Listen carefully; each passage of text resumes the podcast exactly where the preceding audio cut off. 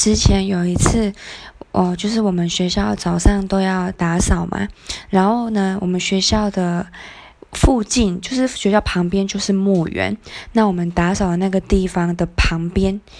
就是在那个墓园旁边。那那个时候呢，就是我们不知道在在玩，然后我就在那边唱歌，我就就是手的方向指着一棵树，指，然后那个树。反正我指那个方向刚好是墓园的方向，我就指那棵树，然后在那边唱什么，想要光着脚丫在树上唱歌。然后结果那天晚上我回家之后，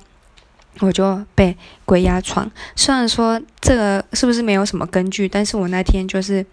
呃，就是我做梦梦到有一个